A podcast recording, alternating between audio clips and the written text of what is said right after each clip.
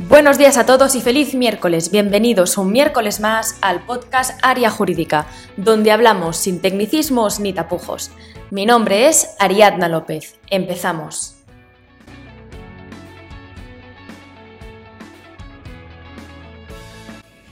En el día de hoy tengo la gran suerte de que me acompañe y tengo aquí a mi lado a Javier López, como sabéis, experto en Derecho Bancario. Bienvenido, Javier. ¿Qué tal? Buenos días. Encantado de estar con vosotros. Hoy vamos a hablar de las titulizaciones de activos y las ventas a fondos de inversión, los llamados fondos buitre. La gran diferencia entre la titulización de activos y la venta a fondos buitre de las deudas impagadas de clientes. La verdad es que nos interesa bastante porque hicimos hace un par de semanas un podcast de fondos buitre, tuvo bastante éxito, a nuestros oyentes les gustó, pero nos pedían más información, saber un poco cómo funcionaban, así que venimos hoy Em, respondiendo a todas vuestras peticiones para poder daros un poquito más de información sobre todas vuestras dudas. Así que cuéntanos, Javier. Bien, vamos a hablar inicialmente de la titulización. ¿Qué es una titulización? Bien, eh, las titulizaciones las realizan unas entidades que no tienen forma jurídica, es alucinante, son los llamados FTA, Fondo de Titulización de Activos. Por ejemplo, un fondo de, titulización de activo es una organización eh, que lo que hace es adelantar dinero a eh, las entidades financieras. Por ejemplo, cuando las cajas de ahorros cerraron, el Banco de España obligó a que se titulizara para sacar liquidez. ¿Qué es titulizar? Pues por ejemplo, una hipoteca, tenemos una hipoteca a 30 años de duración, a un interés medio de un 2% de interés. Pues 2, vamos a poner 40 años para hacerlo redondo, de hipoteca. El 2% por 40 años, 80%, que es lo que cobraría en 40 años la entidad financiera. Lo que hace es ponerlo en manos de un FTA, de un fondo de, titulización de activos. Tienen que ser varias hipotecas a la vez. Las hipotecas tienen que tener tres cosas en común en el paquete para que estén admitidas. Por ejemplo, que sean mayores de 35 años los compradores, que la vivienda no exceda de 200.000 euros y que estén en la zona de España o que estén en la zona de Cataluña. ¿Vale? Por ejemplo, serían tres cosas por las que van en paquete. Entonces el banco lo que hace es adelantar el 90% de, esos, de ese 80%. Y de golpe, si mete el banco 100.000 euros o un millón de euros, le adelanta 720.000. Y de golpe tenemos una liquidez del dinero que tardaríamos, tardaría la entidad financiera 40 años en cobrar. Y para crear estos packs, ¿es importante o necesario que estén en, deuda los No, al revés, al revés. Cuando titulizamos no pueden estar en mora. Normalmente se tituliza a los 15-20 días de firmar la hipoteca para que el banco consiga la liquidez, salvo en el caso de las eh, cajas de ahorros que han cerrado, que aquello que no habían titulizado les obligaron a titulizarlo. A pesar Nunca se tituliza si está en mora. Si está en mora no es titulizable. ¿Vale? Se podrían titulizar también las deudas en mora, pero bueno, eso ya es otro tema, ya no es una titulización de activos Iríamos de una al, al, procedimiento del fondo buitre, ¿no? Sí, la titulización sería, pasa que el fondo buitre lo que hacen es comprar, pero en fin, nos centramos en la titulización de eh, hipotecas recientes que tengan varias cosas en común. Lo que hacen es adelantarnos el dinero. Por ejemplo, UCI, Unión de Créditos Inmobiliarios, tituliza el 100% de, en un FTA del Banco Santander. Tenemos copia de esos contratos. ¿no? ¿Qué sucede? Ahí hay una, un vacío legal porque cuando se titulizaban las hipotecas en el momento del boom, todo el mundo pagaba sus hipotecas. De hecho, si hubiera alguna hipoteca en impago de esas, esas 5 millones o un millón de hipotecas titulizadas, lo que hacían es cambiarte una mala que venía por una nueva que se incorporaba. Pero cuando llegó el boom y la deuda ha sido tan importante, la gente no ha podido pagar sus deudas y hay tanto impago, ¿qué nos encontramos? Que ejecuta la entidad financiera si tú no puedes pagar y tu hipoteca está titulizada, eh, pues UCI de turno o eh, Cataluña Caixa, que se la ha quedado BBVA, y todo eso se titulizó a través de Anticipa, pues te reclama el banco. Si tú no pagas, te reclama el banco. Pero ojo, porque si la hipoteca está titulizada, el banco no tiene la capacidad jurídica y una falta de legitimación para reclamarte.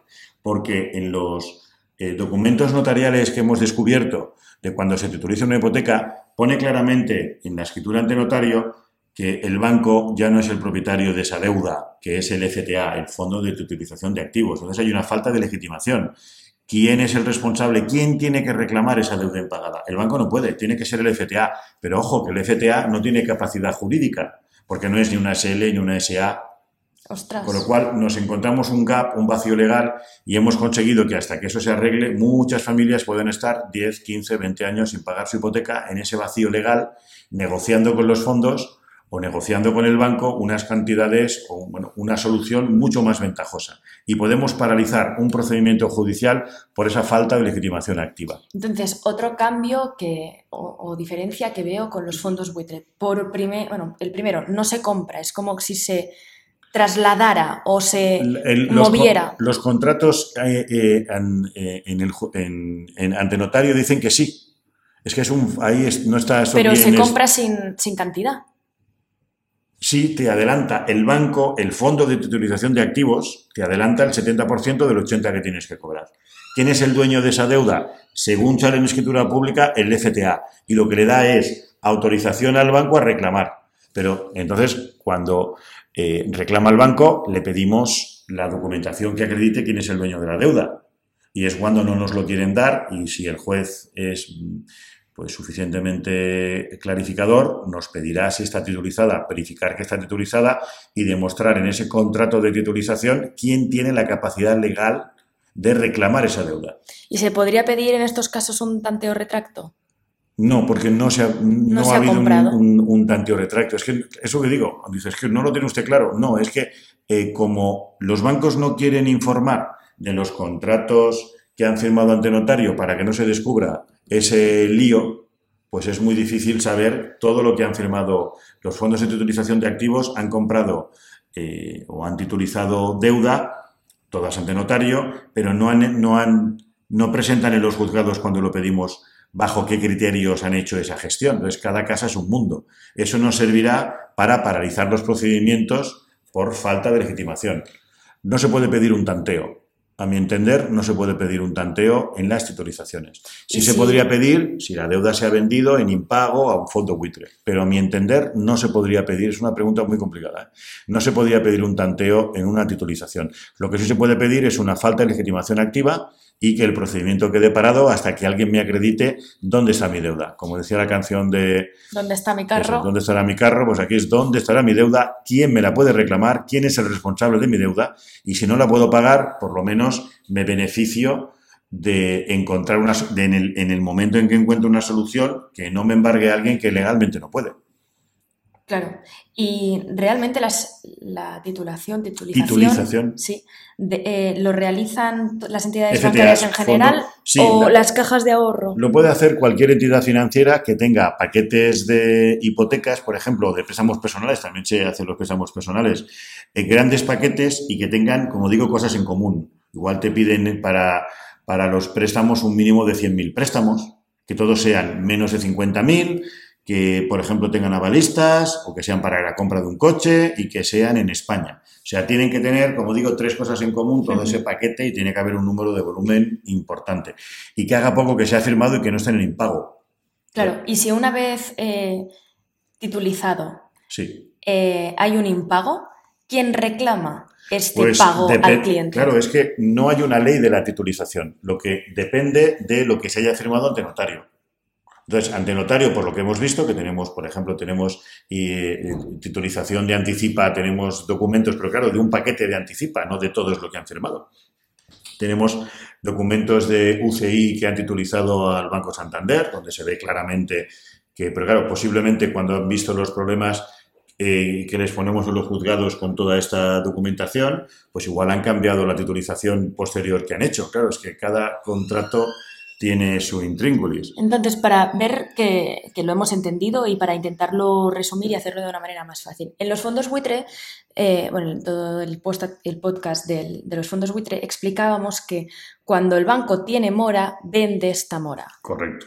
Y en lo que estamos explicando hoy, las Es titulaciones. el adelanto, la titulización. La titulización- titulización es el adelanto del beneficio Es como que si tenga el banco, como si fuera una línea de descuento. eso iba a decir, una línea de descuento, una línea de, crédito en la necesidad de liquidez que, que dan como garantía, ¿no? Correcto. Pero ¿qué, todas qué- ¿cuál es el problema? Que en ese documento firmado te dice que el propietario de la deuda es ahora el, el FTA. Y Pero al no tener personalidad jurídica, Claro, no podría reclamar, porque esto cuando se hizo no era pensando en que el banco iba a tener mora. Porque si es, si es mora, te la cambio por otra que vienes. Cuando eso se hizo sobre todo, y se sigue haciendo, porque la unidad de negocio de UCI solo funciona así, así hace falta poca liquidez. Porque si dejo dinero y al mes me adelantan el 72% de los beneficios, con ese 72% de los beneficios vuelvo a dejarlo. O sea, un millón lo convierto en 10 millones. Claro, pero ya hemos pasado por una por una crisis. Pero es que UCI no va a cambiar su modelo de negocio. No tiene tan, si tuviera que tener todo el dinero que presta, tendría que prestarlo todavía más caro, no habría tanto margen empresarial. Entonces va a ser muy complicado. Y más ahora que el IRPH va a volver a salir con total seguridad en Europa, que el IRPH es abusivo, UCI tiene un problema grave. Cuando digo UCI, todas las entidades que, que tienen titulizaciones, pero especialmente esta financiera, que como todos sabemos es 50% BNP, 50% Santander, eh, claro, hay ahí un gap, esa falta de legitimación que tendremos que ir viendo en los juzgados eh, si nos dan la razón y cómo se puede ir solucionando este tema. Es un tema complicado y que... En el que no hay jurisprudencia, ¿no? No, ahí está todo parado. Vamos a ver eh, de elevar esto al Tribunal de Justicia de la Unión Europea, que para mí siempre, ¿verdad? El TJUE nos ha clarificado con el caso ACIF, nos ha clarificado con el IRPH, nos ha clarificado con el vencimiento anticipado. Al final hay que acudir a Bruselas, a Europa, a, Estrasburgo, para que nos digan claramente eh, los derechos de los consumidores. Porque en España existe una posibilidad que los juzgados pues no estén muy preparados y que pues haya alguna mano negra que los motive a decidir más a favor de la banca. Existe una posibilidad. Existe una posibilidad. Y si embargo, es, eh, nuestros oyentes, por ejemplo, piensan ahora mismo, ostras, pues yo tengo que es el préstamo de la moto y un préstamo personal que tal vez se encuentran dentro de este lío. Yo si voy pagando puntualmente, interpreto que no me entero de nada. ni te enteras ni, ni tampoco puedes hacer nada, porque a ti qué más te da que el banco haya adelantado eh, el dinero de su beneficio. A ti te da igual. El rollo viene cuando no puedes pagar y te demanda el banco. Entonces descubrimos que estaba titulizado y que no tiene capacidad de reclamación. Él tendría que reclamarte el FTA, pero el FTA no, es, no tiene CIF. Uy, uy, uy, qué lío. Ahí es donde se genera el gap, el problema. Pero solo cuando estás en impago, en este caso concreto. Mientras estés pagando bien, difícilmente podemos... Bien, hay otro problema también con los fondos de titulización que es que cuando un banco tituliza también puede decirle al cliente, bueno, a usted le da igual. No le da igual, porque si tú vas a refinanciar la deuda y no está titulizada, te la refinancian. Pero si está titulizada, tampoco tiene capacidad el banco para refinanciar. Luego, se te han perdido derechos por haber titulizado, tienes menos posibilidades de refinanciar, o es cero la refinanciación, y a veces los bancos nos dicen, no te puedo refinanciar la hipoteca porque está titulizada. Entonces, bueno, vaya, ¿a mí qué me dice? Y si no, estuviera titulizada, pues le dejaría una no, Hay un perjuicio enorme al consumidor, al, deudor, más bien, consumidor deudor. consumidor que... Eh, con impagos. Al consumidor con impagos. Bueno, deudor es todo el mundo que tiene una deuda, la tenga pagada o no. ¿Vale?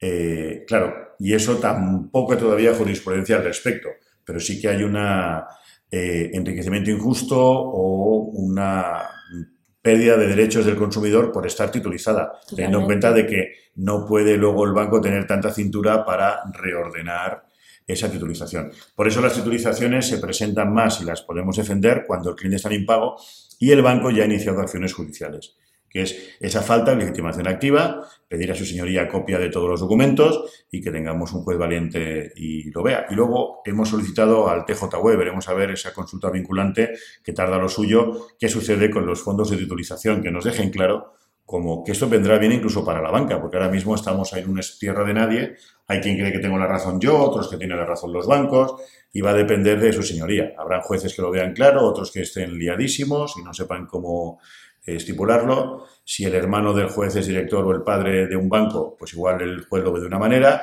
y si al hermano o al padre del juez le ha embargado un banco titulizado, igual el juez lo ve de otra.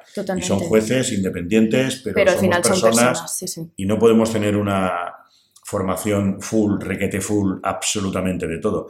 Aquí también tienen que actuar muy bien los peritos judiciales cuando presentan peritajes e informes de todo esto, que es muy importante presentarlo eh, cuando se ponen las demandas por parte de los despachos jurídicos con un peritaje importante, un peritaje económico, fiscal, para que vea el juez que ahí hay algo raro que va en contra de los derechos del consumidor. Pues Esa posible yo quiero, yo quiero pensar, Javier, que dentro de un año y medio, dos años, volvamos a escuchar este podcast y veamos que ha habido un cambio jurisprudencial que realmente... Vamos a esperar qué dice el TJUE, ahora no hay jurisprudencia. No, está claro, pero que hemos en- parado. en- Hay, bueno, sí que hay alguna jurisprudencia eh, con respecto a que la, eh, entidad financiera eh, reclama que no y el juez, pues de momento, como no lo podemos acreditar, ha parado el procedimiento X años y luego al final se ha convertido en nulidad de actuaciones y volvemos a empezar. Pero no es cosa juzgada el tema de la titulización. Pues sería muy interesante poder ver una evolución en los próximos años, porque la verdad, esto solo hace que perjudicar Es- más al consumidor. Claro, está elevado al TJUE, al Tribunal de Justicia de la Unión Europea, a la espera de que esa consulta vinculante que hemos hecho nos la confirme. Pero eso tarda un tiempo. Y como digo, eso es muy distinto, la titulización, a lo que es la venta de fondos buitres que ya hemos hablado en otro podcast, que es un fondo que ha comprado tu deuda, si no es hipotecaria al 10% del valor, 90 de descuento, y si es hipotecaria al 70 de descuento, el 30 del valor. Y el 1535 sucesivos del, del- del Código Civil nos dice claramente que vendiendo una, una deuda litigiosa, pues el cliente podrá acceder a la compra de la misma por el valor más las costas y los gastos que ha tenido el fondo. Y usted puede comprar esa deuda o negociar en condiciones más ventajosas que no con la entidad financiera.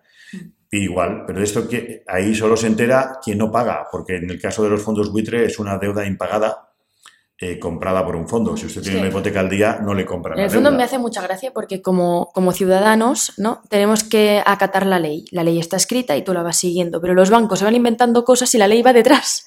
O sea que en verdad Es que hacen lo que les da la gana. la- la- el- los reglamentos, la jurisprudencia, eh, la justicia, se inventa el Bitcoin. Claro, no puede haber una ley del Bitcoin porque primero No, se inventó está el claro, Bitcoin. está claro, pero- No hay jurisprudencia porque nadie demandó en un momento hasta que hay jurisprudencia. Me- me Claro, refiero la que- justicia va por detrás de los inventos. Sí, pero que el sistema... en inventarse cosas. Sí, sí, claro, es eso, que eh, tienen un sistema financiero montado, ven que puede haber crisis de alguna manera, se inventan un, un que se circuito, ro- es es que además rocambolesco para que nadie es lo entienda, para la crisis tener... ha sido tan gorda que los que están en banca han tenido que inventarse las mil y una para que el banco no quiebre. Yo no estoy Claro. en contra del tema, pero sí que digo que eh, la banca también lo tiene eh, muy difícil. Bueno, pues nos despedimos hoy y dejamos aquí esta charla tan interesante que hemos compartido con Francisco Javier López Pérez, socio director y fundador de Área Jurídica Global. Y como siempre os digo, como cada miércoles os recuerdo, tenéis a vuestra disposición un correo electrónico, soluciones@areajuridicaglobal.com, para que podáis mandar todas vuestras dudas y las podamos responder en el podcast de la semana que viene. Muchísimas gracias una semana más por estar ahí. Nos vamos viendo y sed buenos.